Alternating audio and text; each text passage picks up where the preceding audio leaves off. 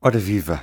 No ano europeu do transporte ferroviário, quando a Comissão Europeia está a apostar no caminho de ferro como um instrumento decisivo no combate às alterações climáticas, quando, alinhado com Bruxelas, o governo português apresenta um PNI 2030, onde figuram vários projetos ferroviários, quando o governo lança também o debate em torno do Plano Ferroviário Nacional, quando, e agora voltando à Europa, renascem os comboios noturnos como formas económicas e sustentáveis de viajar, Portugal deixou morrer os comboios Sud Expresso e Lusitânia Expresso, Lisboa, Andai e Lisboa, Madrid, respectivamente.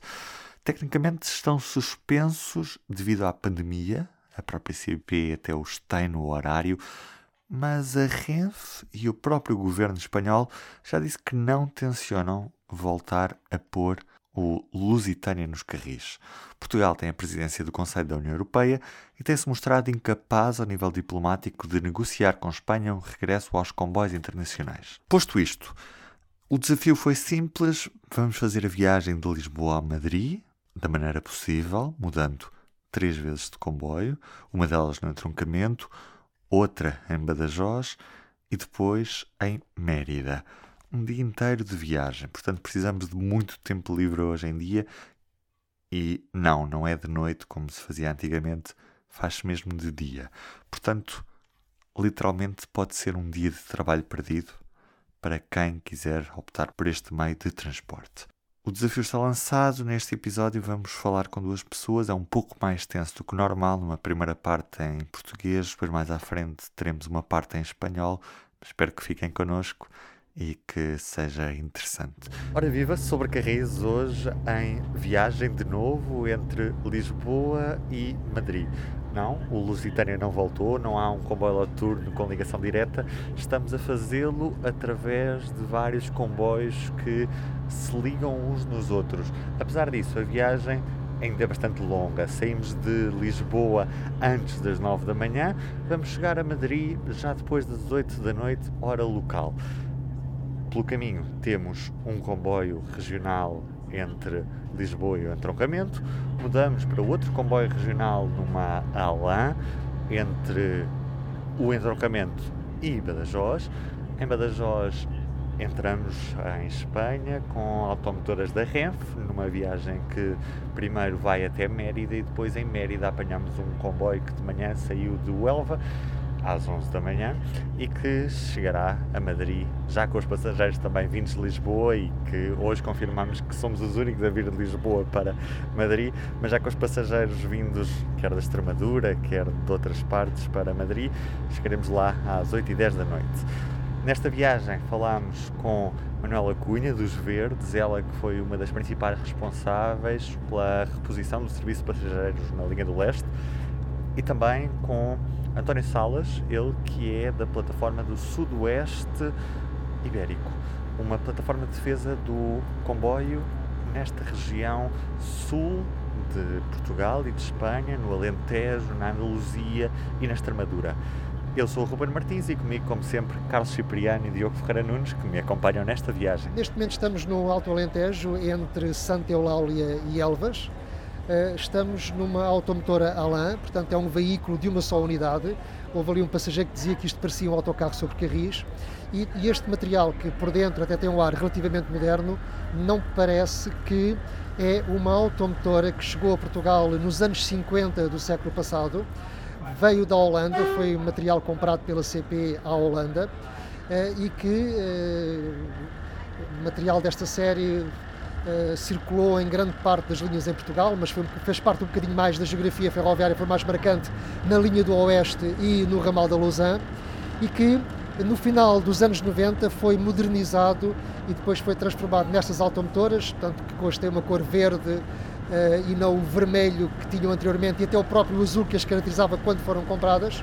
E portanto estamos a circular uh, num numa automotora que vem dos anos 50, mas que já foi remotorizada, eh, já tem bogis novos, o interior é completamente diferente, portanto já pouco resta do material original, mas para todos os efeitos estruturalmente isto é um comboio dos anos 50 do século passado. E, é nesta automotora que nós uh, circulamos entre o entroncamento e Badajoz. a parte inicial da nossa viagem entre Lisboa, Santa Apolónia e o entroncamento. Foi feita também numa automotora com uma história parecida com esta. A UTE, Unidade Tripla Elétrica, em que nós viajamos, começou por ser uma automotora daquelas que as pessoas conhecem por terem circulado na linha de Sintra. E que também nos anos 90 foi modernizada eh, foi descascada, digamos, completamente do seu interior, foi dotada com ar-condicionado, com novos assentos, mudou-se também a cabine de condução, levou também bogis novos e, portanto, parece uma automotora moderna, mas na verdade é também dos anos 60 e 70 do século passado.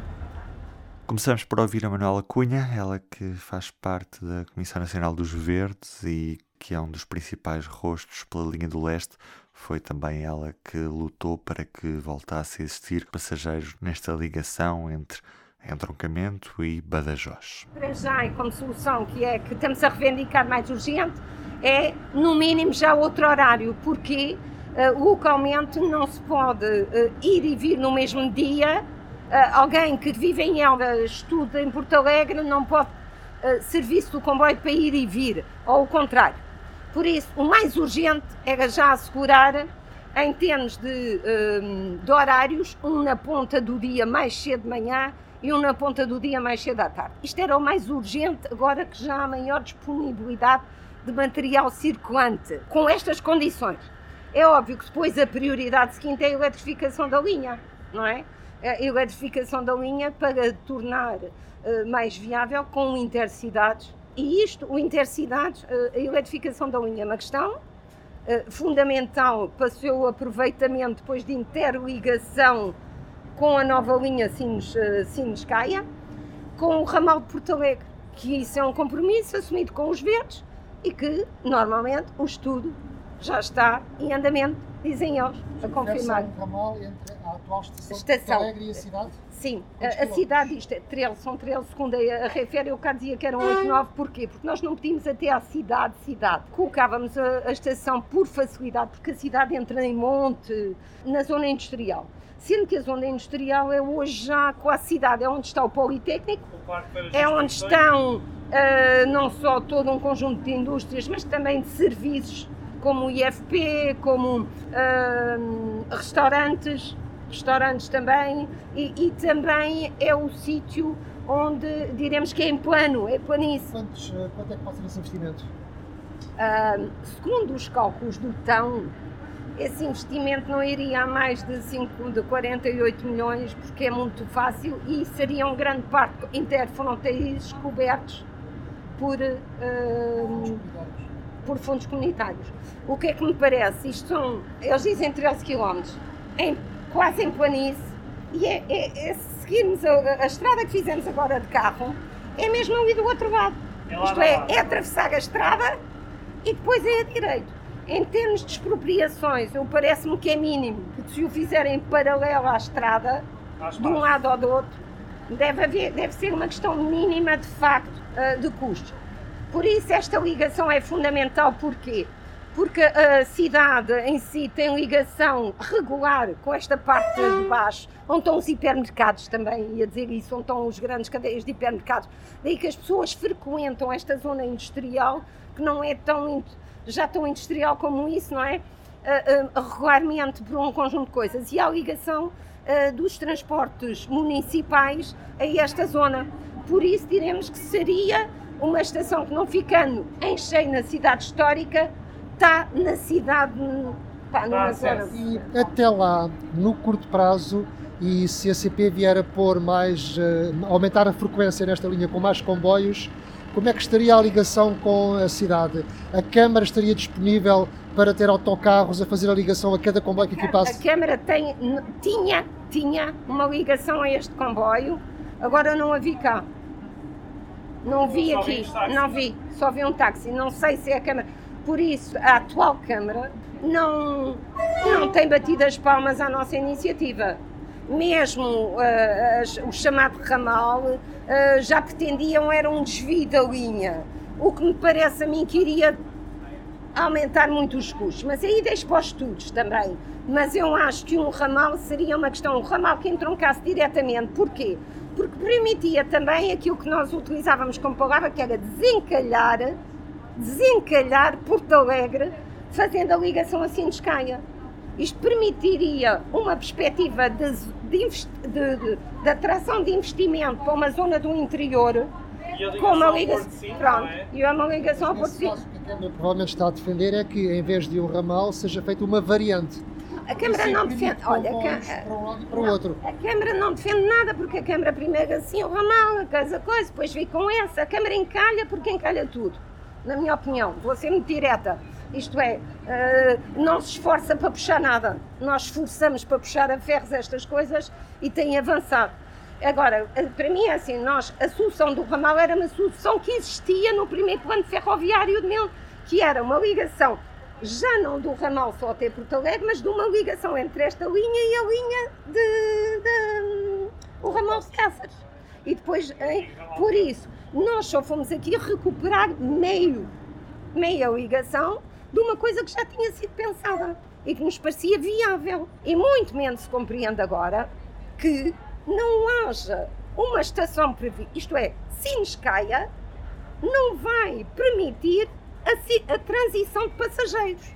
Permitirá de mercadorias, não permitirá. Esta é outra, entre aspas, guerra que os verdes estão a travar, que é, então faça-se um apiadeiro, já que fizeram esta encruzamento ou cruzamento, não sei como é que lhe chamam, é, bifurcação, fora, longe da estação, então tem que garantir que aí haja um apiadeiro para que passageiros, que, repare, é de. Isto aqui há três hospitais, não é? Uh, mas Porto Alegre, Elvas, dão, são as duas grandes valências hospitalares. Mas muitas vezes os, os, os, os doentes, por razões óbvias, são enviadas para o Débora não podem ir de comboio, quando poderiam, com esta nova ligação, poderiam fazer a viagem. Sim, mas se não houver aquele apiadeiro, não podem fazer a ligação entre linhas. E, e essa guerra, travam com quem essa guerra, mais concretamente? Uh, vou dizer, com o Ministro, em reuniões privadas é colocado ao pormenor estas questões ao Ministro, ao Secretário de Estado e ao Presidente da CP também já foi colocada. E de onde é que acham que há maior sensibilidade para as vossas posições? Isto é assim, isto é colocado em privado e é colocado depois em público, em privado, e nós assumimos porque isto é, tentamos sensibilizá-los em privado, às vezes pedindo até reuniões específicas, e depois uh, ao confronto parlamentar. Uh, falou que falam com o governo e com a CP. Sim, sim. E com a IP? Ah, com a IP, vamos lá ver, com a IP tem sido muito mau o diálogo em geral. A IP, aliás, o Sines Caia, Sines Caia é a prova.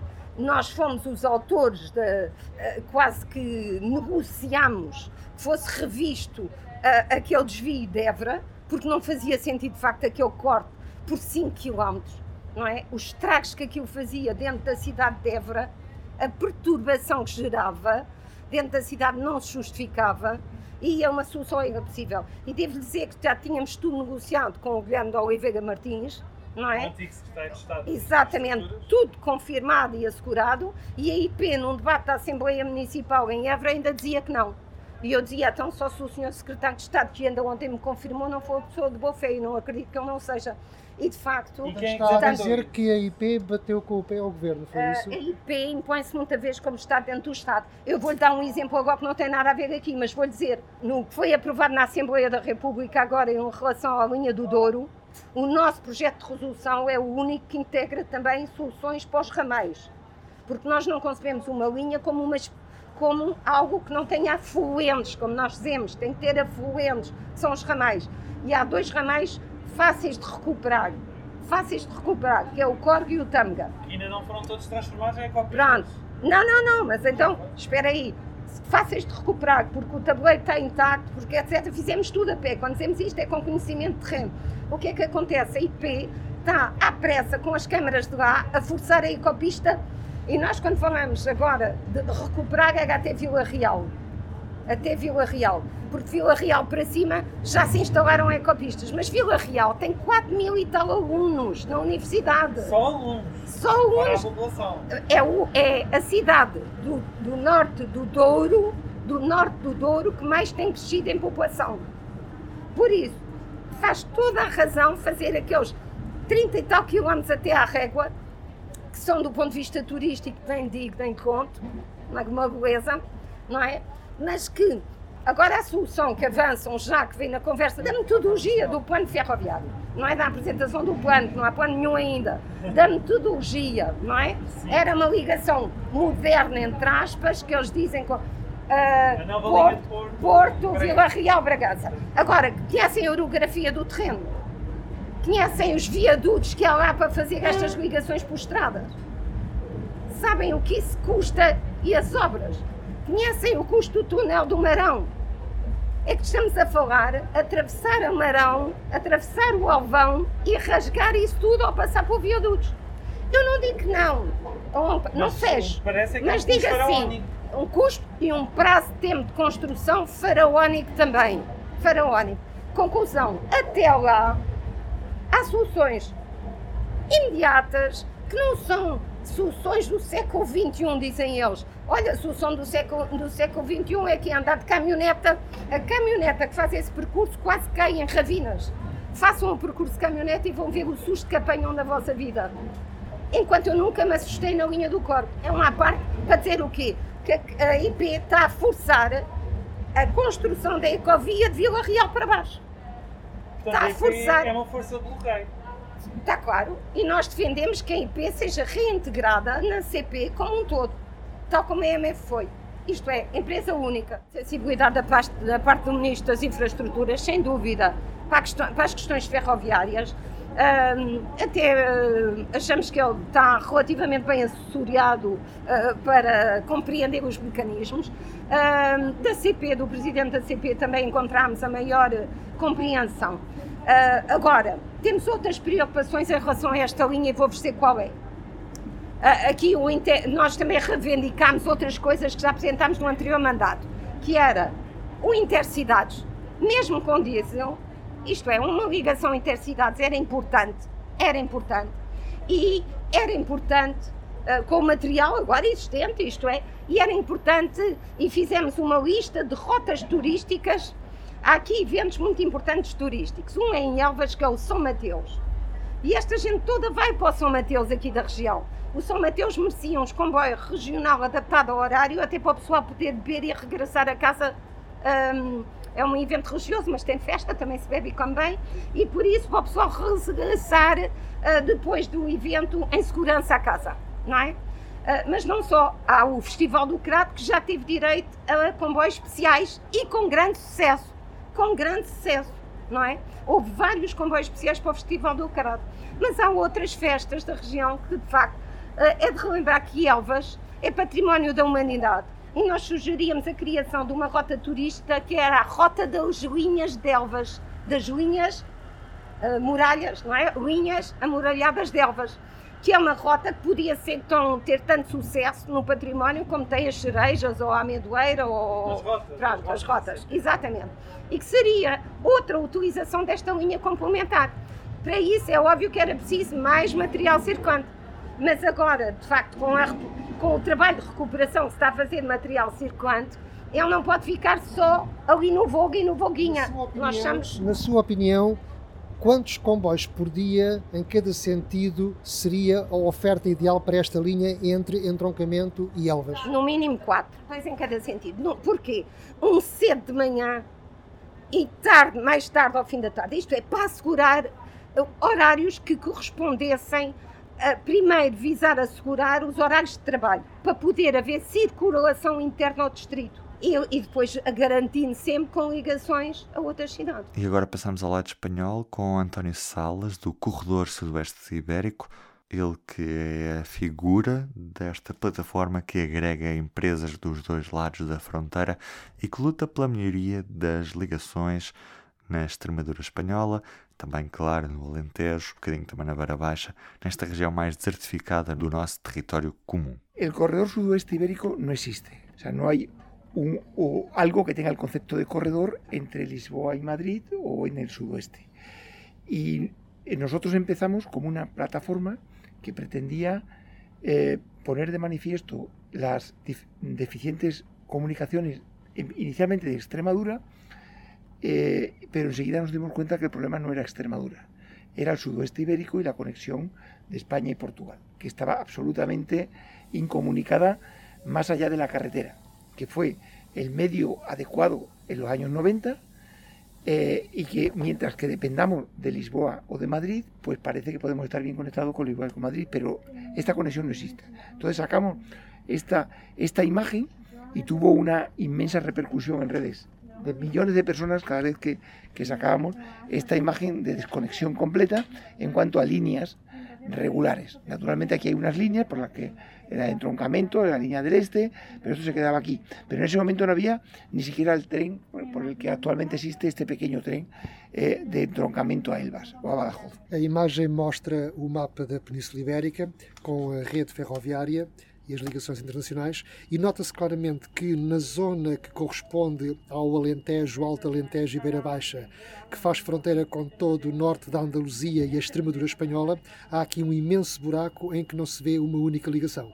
La única eh, eh ligación entre, eh, entre Lisboa y Madrid era por la línea de Beira Alta, la que eh, era el Lusitania o el Sud Express, que con motivo de la pandemia dejó de existir. O sea que en este momento ni siquiera como línea de pasajero existe esta, esta vía. Eh, y ahora pues existen las diferencias de posiciones entre convoyos de Portugal y Renfe, en cuanto que parece inicialmente que se, por un lado se quiere insistir en la línea nocturna y por el otro lado se propone una línea diurna por el sur. Em, eh, pero unos por otros y, la conexión sigue siendo inexistente. Entonces, estas, eh, desde la plataforma nuestra, somos partidarios de las cuatro conexiones que llevan años los dos países hablando y proponiendo Europa. La, por supuesto, la norte-sur del litoral, la conexión Lisboa-Porto-Galicia, la conexión Aveiro, eh, Porto Aveiro, eh, Salamanca, por Guarda, la conexión sur, que es la que se está construyendo y que hoy por hoy la única que hay es la de la línea del este y la que en el futuro debería existir en Faro Huelva. ¿eh? Entonces, parece que siempre ha habido como un, pretexto, una justificación de que unos prefieren una, otros prefieren otra y no se hace ninguna. Como he comentado antes, desde la plataforma Sudeste Ibérico, que, que es y prácticamente está promovida por empresas, eh, inicialmente empresas españolas, hoy cada vez más empresas portuguesas y también instituciones, cámaras municipales portuguesas con las que están colaborando con nosotros. Estamos colaborando y haciendo un proyecto, por eso es Sudoeste Ibérico en redes. Decimos redes porque no solamente pretendemos la conexión del ferrocarril, eh, eh, pretendemos también que por carreteras, en el que parece que en algunos casos, como la, la conexión Castelo Branco, eh, Plasencia o Coria, pues eh, hay ya una buena voluntad y hay otras más que consideramos que son importantes conectarse e ir cosiendo. Pero también redes digitales, donde en todo el territorio, no solo transfronterizo, sino de todo el corredor sudeste ibérico, hay una gran desconexión digital y hay una gran desconexión, eh, bueno, y hay conexiones en redes también energéticas que hay que incentivar, porque en el sudoeste hay un futuro espectacular energético y redes hídricas, donde ahí, ahí sí que hay una auténtica desconexión entre España y Portugal cuando es la red más natural de los dos ríos Tajo y Guadiana. Sobre la red ferroviaria, ¿cuándo está previsto que llegue la alta velocidad de Madrid hasta Badajoz? Bueno, en, sobre la alta velocidad de Madrid a Badajoz, hoy por hoy no hay una eh, fecha que, que, se pueda decir porque hay diferentes características de tramo. Tenemos entre entre Madrid y Badajoz básicamente tres eh, situaciones muy distintas. La situación de Badajoz a Plasencia, que en este momento está en ejecución, en un alto nivel de ejecución, y, se espera que empiece a funcionar las plataformas sobre las que están construidas, sobre las que se va, se va a correr la línea el próximo año. O sea, el próximo año, en el 2022, aunque el compromiso era en el 2019, 2020, era 2021 y ahora parece que es a principios de 2022, entre Plasencia y Badajoz, las plataformas empezarán a funcionar. Y al año siguiente, la electrificación de este tramo. Hay otra situación distinta entre Plasencia y Navalmoral de la Mata, digamos el límite de la provincia de, Cáceres o de Tímide de Extremadura. En este caso, hay, eh, están en ejecución las obras, en unos casos, en otros en licitación y en otros casos a punto de licitarse. La expectativa es que esté en el 24-25. Y el tramo donde no hay en este momento ni una declaración de impacto ambiental es la zona de, de Toledo, estos últimos tramos, en el que salió a información pública a final del año pasado y principio de este año, está en fase de alegaciones, nosotros presentamos una serie de alegaciones y creemos que tal y como está planteado no puede estar ni en el 30 y por eso si atienden las alegaciones nuestro objetivo es que esté en el 28, el 28 podría ser. Esas son nuestras, nuestras posturas que llamamos... Es decir, que hasta el 28 no habrá trenes de alta velocidad entre Madrid y Badajoz. Hasta el 28 como mínimo, de alta velocidad entendido como alta velocidad, lo que en España se entiende por alta velocidad. 300, ¿eh? 300. o 350. Pero mientras tanto, ¿el servicio va a mejorar o no? Sí, sí, sí, va a mejorar mucho. Y, y- y- y- y- ¿Cuáles son ah, nuestras propuestas? eh? Nuestras propuestas que se basan no en, eh, en, fantasías, sino en, en- en realidades contrastables de lo que estamos poniendo. Nosotros tenemos, en primer lugar, lo que denominamos Objetivo 21. Objetivo 21 que es este año. Entonces, este año nosotros proponemos que haya un tren entre Lisboa y Madrid, en la parte portuguesa, entre Lisboa y Elvas, por la, línea del este, por, por el entroncamiento. Nosotros proponíamos aquí que eran necesarios como mínimo un par de actuaciones en estaciones para los cruces de trenes y Portugal ya lo ha hecho. En, en Torre de Vergens y en, y- y en Crato se han hecho actuaciones que permiten cruces de trenes de, de 750 metros, porque en estos momentos esta línea está teniendo una gran actividad de mercancías. ¿eh? O sea, de pronto ha empezado a tener una gran actividad, tanto, bueno, por varias razones. Entonces, el tramo portugués podría estar perfectamente hasta aquí eh, y, y lo que habría que hacer es el talgo, que en estos momentos había uno de de vuelta de, de Madrid-Badajoz, el talgo que hace Madrid-Badajoz continuase hasta Lisboa. Eh, eh, eso se podría hacer este verano. ¿Mm? Se- no, hay, no hay un impedimento ni físico de infraestructura ni un problema administrativo. Habría que cambiar, el- el- en todo caso, la maquinaria o el maquinista que, según distintas versiones, podría hacerse aquí en Elvas Badajoz o en, tronca- en entroncamiento. Entonces eso se podría hacer ya y ahí pues un... un- Y ese tren es un tren nocturno. ese sería diurno. ¿Eh? ¿Diurno? Diurno. ¿De Ese- horas? bueno, ese podría ser de unas ocho horas. Ocho. ¿eh? O sea, este sería el, el timing en el que saldría estamos a ver uma espécie de planificação horária daquilo que poderia ser uma viagem entre a estação de Madrid-Chamartín e Lisboa-Santa Apolónia. Bueno, pues esta, esta es nuestra propuesta que está en disposición de, de convoyos de Portugal. O sea, esto lo tiene el convoyo de Portugal y es una propuesta que la ha hecho Renfe. Segundo esta proposta, o comboio Talgo, que todos os dias atualmente sai de Madrid de Chamartina às 15h30 e chega às 19h50 a Badajoz, seria prolongado para Elvas e até Lisboa, chegando a Santa Apolónia às 21h55. Desde Lisboa- Em sentido contrário, este comboio seria de Lisboa a Santa Apolónia às 6h35 da manhã e chegaria a Madrid às 15 horas espanhola, portanto 14 horas portuguesa. Sería con mate- material talgo y habría, en todo caso, que poder cambiar la máquina en, eh, en frontera o en entroncamiento. ¿eh? ¿Y esta propuesta la habéis hecho ya al gobierno portugués o a ferrocarriles portugueses? Esta propuesta está, entendemos, según la noticia que tenemos, que se ha hablado a nivel de secretarios de Estado, pero nos consta que está en manos de convoyos de Portugal y, y de Renfe en, en conversaciones. Claro, esto tiene un coste muy bajo y nosotros proponemos que esto se haga, eh, eh, empiece o bien este verano o bien el 3 de septiembre. Pero el tren que viene de Madrid es diésel hasta Badajoz? Sí, claro. Ahora mismo llega hasta Badajoz y vuelves. Es diésel todo, ¿no? Es diésel, sí, sí, ahora mismo es diésel. Se viene de Madrid incluso, Sí. no cambia nunca Ah, ni en, ah, ni en Talavera ni nada. No, no, no. locomotora. No hay que cambiar de locomotora y no hay que cambiar. O sea, eh, eh, es- este, es, este es diésel. Este es Podría ser sencillo. una alternativa de hidrógeno mixto o, o mixto de. de, eh, de- de- o sea, por ahora no no, no. Bueno, Por ahora eh, eh, vamos a presentar con talgo ahora uno, pero, bueno, pero sí, puede, sí puede presentarse si sería un híbrido eh, diésel, eh, diésel eléctrico. Eso sí es posible. El híbrido eso existe. Pero ministro Ábalos sabe de esto. Hombre, claro que lo sabe. Sí, sí, claro, claro que lo sabe. Porque lo grande problema ahora es que los gobiernos no se entienden. no se entienden. No se entienden. Entonces, esta, esta propuesta que nosotros decimos que tiene que empezar este año, puede empezar este año, eh, podría empezar con tres mejoras importantes en España. Una primera es que las plataformas entre Plasencia y Badajoz entren en funcionamiento. Hoy por hoy, a final de año, podrían entrar perfectamente en funcionamiento las plataformas entre Plasencia y Mérida. Y entre Mérida y Badajoz no hacen falta porque si veis aquí, este tramo es moderno. Pero cuando dices que las plataformas entran en funcionamiento, ¿eso qué significa? La- la- la- las vías, las nuevas, o sea, Sí, los trenes pueden empezar a circular. pueden Es empezar a eso. circular por las, por las nuevas plataformas construidas ahora que todavía no están electrificadas.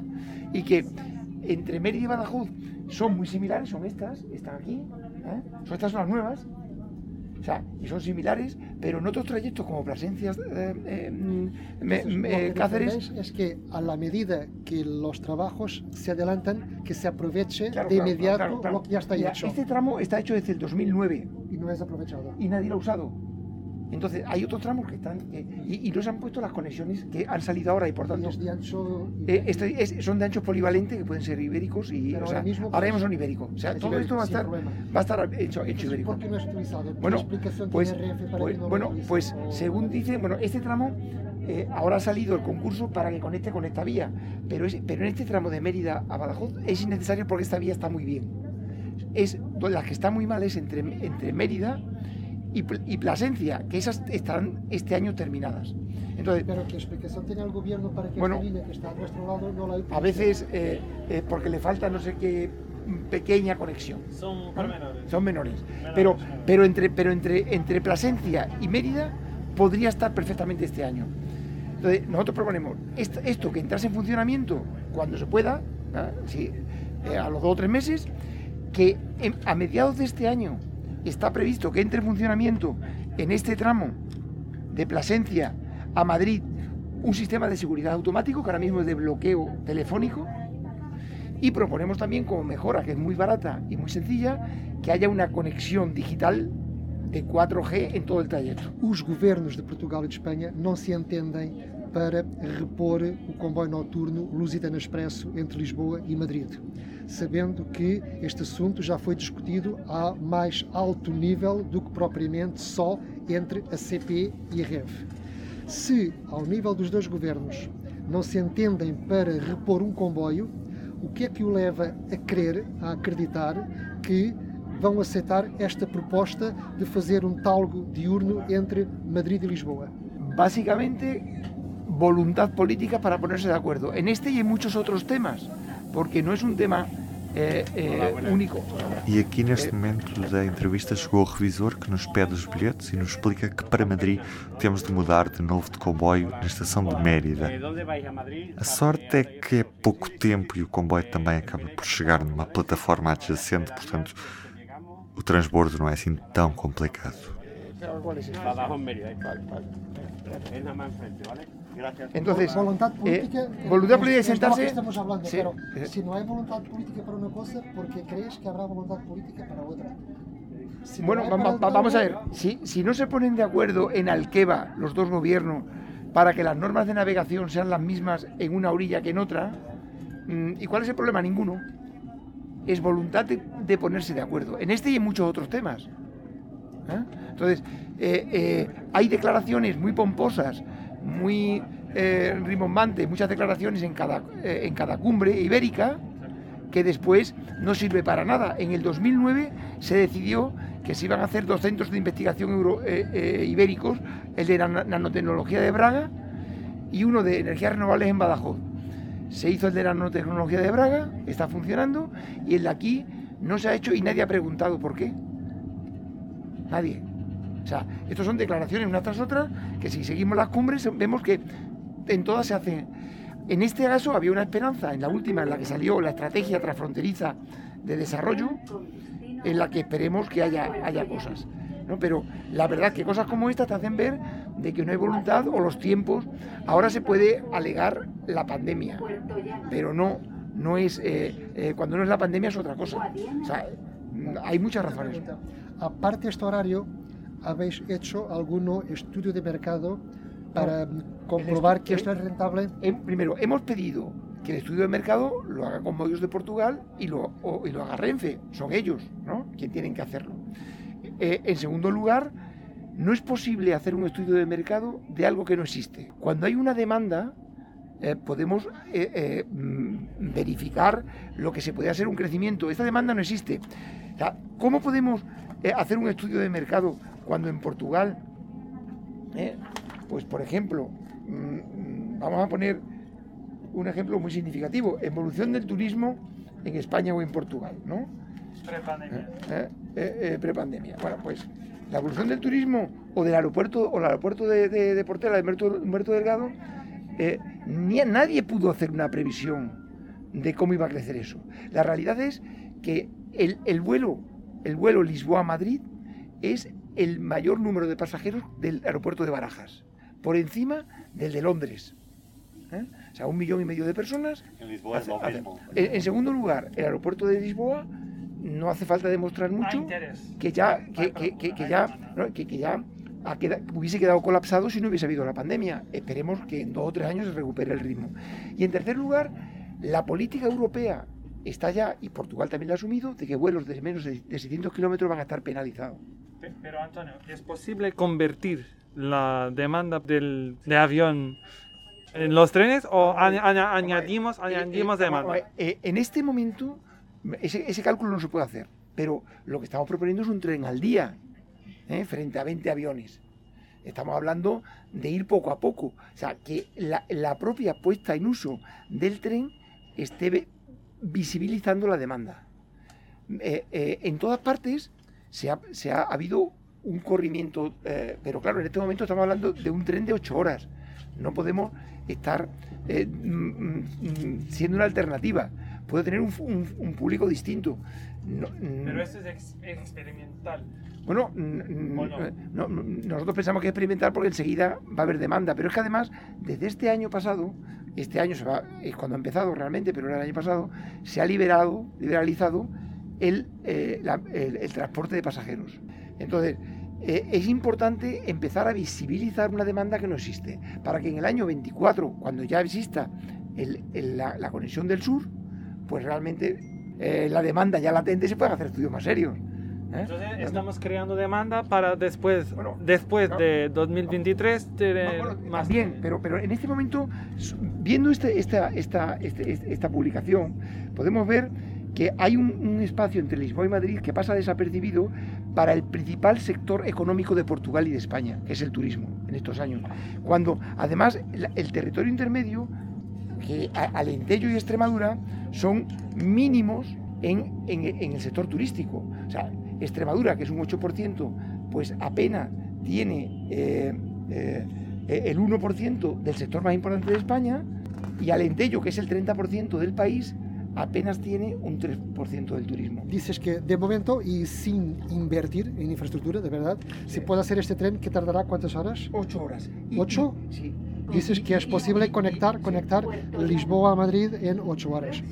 Pero si poco a poco se van a aprovechar las mejoras que se están haciendo en este corredor, ¿cuánto permitirá disminuir el tiempo de viaje entre... Eh, eh, al final podemos llegar a 5 horas por este recorrido.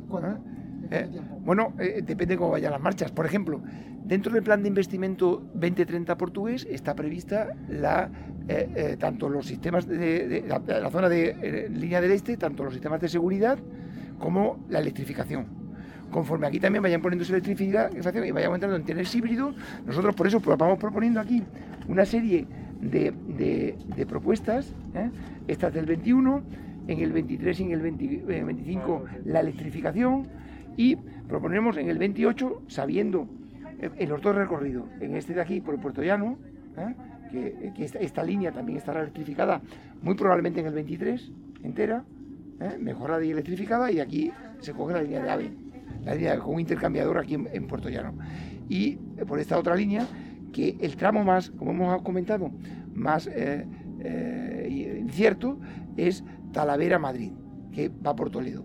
Pero nuestra propuesta, y, Adif está también en ello, es que Talavera-Madrid esté electrificado pronto y duplicada vía en gran parte de ella. Entonces, aunque no haya un tren de alta velocidad por Toledo, sí que este tramo puede estar muy mejorado. De la misma manera que este tramo de Portugal, de a Lisboa, ya han salido algunas obras de aquí de duplicación de vía, están ahora en licitación. O sea, esto va a ser mejorado. ¿Cuál es el problema en Portugal? Pues el, punto más débil que hay en Portugal, la ubicación definitiva del aeropuerto. O sea, la, la, la decisión más complicada en Portugal es por dónde va a ir el nuevo puente. Si, si, el, si el nuevo aeropuerto fuese el de Alcochete, sería la gran solución de todo Portugal, porque ahí en Alcochete podría terminar la línea del de, de, norte, la de Porto, en Alcochete iría esta y podría ir una del sur, del Faro. Entonces sería Alcochete el gran hub de comunicación y de Alcochete, Alcochete al centro de Portugal. Pero ¿dónde estará? Montillo, Alcochete, eh, Ota.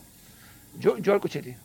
Yo creo que la solución definitiva. O sea, Portugal y en concreto, y sobre todo eh, Lisboa, bueno, por todo Portugal, como un día haya un accidente del cual nadie está exento, en accidente en, en aeropuerto, puede parar el aeropuerto de, de, Humberto Delgado.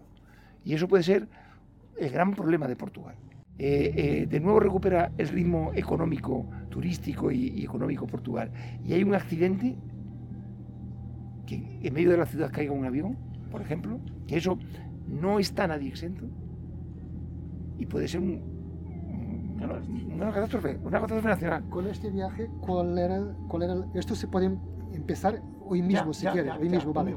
Pero ¿cuál era la primera gran mejora que podríamos esperar a corto plazo para que el tiempo de viaje sea más, sea, menor? Pues, pues, antes de final de año debería de estar el, eh, los nuevos tramos de España. ¿Cuáles? Eh, antes de final de año puede estar Mérida-Plasencia y en los primeros meses del año que viene, Badajoz-Mérida. Muy bien, si el Mérida Plasencia está concluido, ¿cuánto se puede ganar? Puede ganarse al menos media hora por lo menos media hora. Media hora.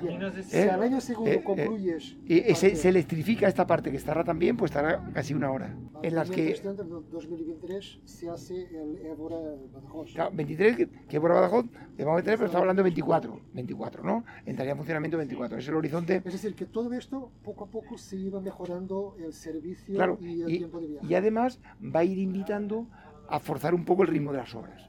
Porque, claro, aquí el problema es que, que al no haber demanda, no hay eh, presión política, no hay eh, visibilidad de, de, utilidad. ¿no? O sea, se está construyendo una cosa que la gente no se entere para lo que sirve, porque no lo está utilizando. Incluso en Portugal eh, he oído gente muy bien informada que me dicen que en Portugal no han empezado las obras. He tenido que ir a hacer fotos a enseñarlas. Pero lo mismo pasa en España, que la gente va por carretera, ve las, ve las horas, pues ya que se están colocando las catenarias, vais a ir, bueno, ahora vais a ir. Porque la línea Badajoz-Madrid, ¿cuándo empezó? Hace años ya, ¿no? Hace la línea empezó, las primeras horas estas que están aquí, en el 2008, 2007, 2008. 8. Sí, 2008, 2009. ¿qué, ¿qué, pasa con que cuando ha salido el, el, plan ferroviario nacional en Portugal? Pues sale siempre la parte portuguesa, igual que en España parece que acaba el mundo. Cuando aquí hay que hacer un planteamiento de cómo está conectado. y solo, aquí, que, que, aquí hay un precipicio. Y, en muchos casos sí, en muchos casos que los hay. Claro, entonces aquí estamos conectando 20 millones de personas, el doble que Portugal, con el corredor sudeste ibérico. En España, la, la, línea de alta velocidad de Sevilla, que fue cuando las Olimpiadas y la, y la Expo, desde que se tomó la decisión hasta que se hizo fueron tres años. En tres años se hicieron los 600 kilómetros pasando por una zona montañosa. Aquí llevamos 20, eh, vamos a estar 20, o bueno, 30 tardará, y es un sitio plano. Por eso decimos, pues a lo mejor lo más fácil será intentar apoyar que el Mundial del, del, 30 se celebre entre España y Portugal, que es una, eh, eh, eh, una, está hablando, y estamos aquí en una zona clave entre Oporto, Lisboa, Sporting Benfica, Betis, Sevilla, Real Madrid, Atlético Madrid. Estamos en todo el mogollón. Pero claro, si, si entre, por primera vez desde hace, desde, hace cuatro, tres años se puede presentar una candidatura olímpica entre dos, entre dos eh, ciudades. Entendemos que una candidatura Lisboa-Madrid sería imbatible. Lisboa lleva, Madrid lleva.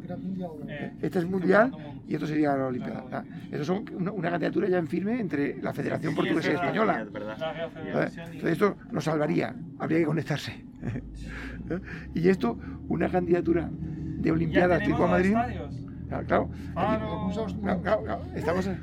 O sea, nos daría tiempo a terminar esta, esta conexión. Sí, claro. Esta conexión. Es una herramienta de presión. Claro. Y, y además nosotros pretendemos que esta, esta zona eh, sea una zona que sea, se adelante a Europa 20 años, eh, 20 años en, en, los objetivos de descarbonización. Ah, claro. ¿eh? O sea, si los objetivos en, en, en Europa son que en el 50 y las leyes climáticas puedan eh, haber un, un, un balance cero de CO2, nosotros proponemos que aquí mediante la movilidad eléctrica completamente, tanto la movilidad eh, de trenes como la movilidad de cercanías con el coche eléctrico, con la, descarbonización de, y después la capacidad que tiene esta zona de absorción de CO2, porque la, la, absorción de CO2, además de ser la masa forestal, es sobre todo los regadíos. El maíz es el mayor absorbedor de CO2.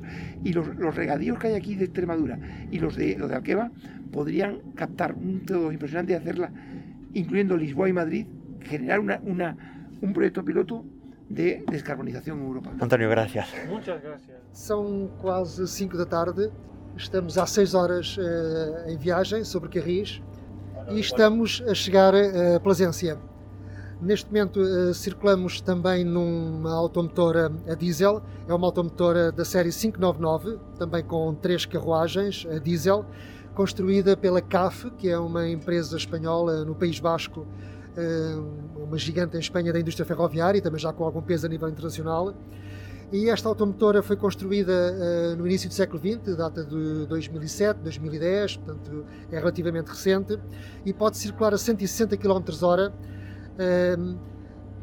E a linha de facto também permite que circule a 160 km h ao contrário do que nos acontecia quando estávamos em Portugal, em que a velha Alain que nos transportava uh, dava um máximo de 100 km h apesar da via estar prevista para mais de 70% do seu percurso para 120 km h É um, este comboio espanhol é bastante confortável, vai razoavelmente cheio, também é sexta-feira.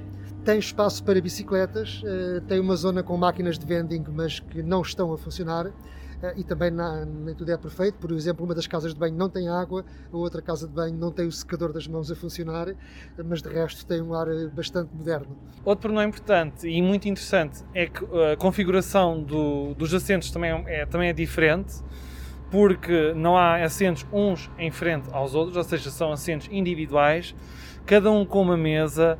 O banco, o assento é reclinável, há espaço também para colocar uma água, o telemóvel e afins e também há espaço para pendurarmos um casaco ou outro, outra peça de roupa que achemos pertinente.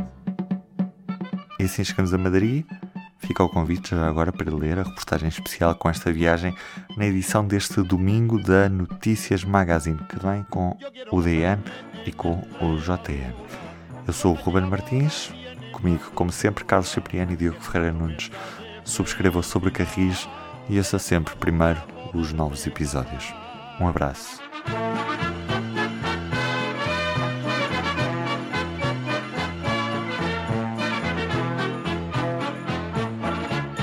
Yo tengo una novia, yo tengo un amor en un pueblecito moreno de sol, moreno de sol. Yo tengo un amor, camino de Cáceres a Badajoz. O público fica no ouvido.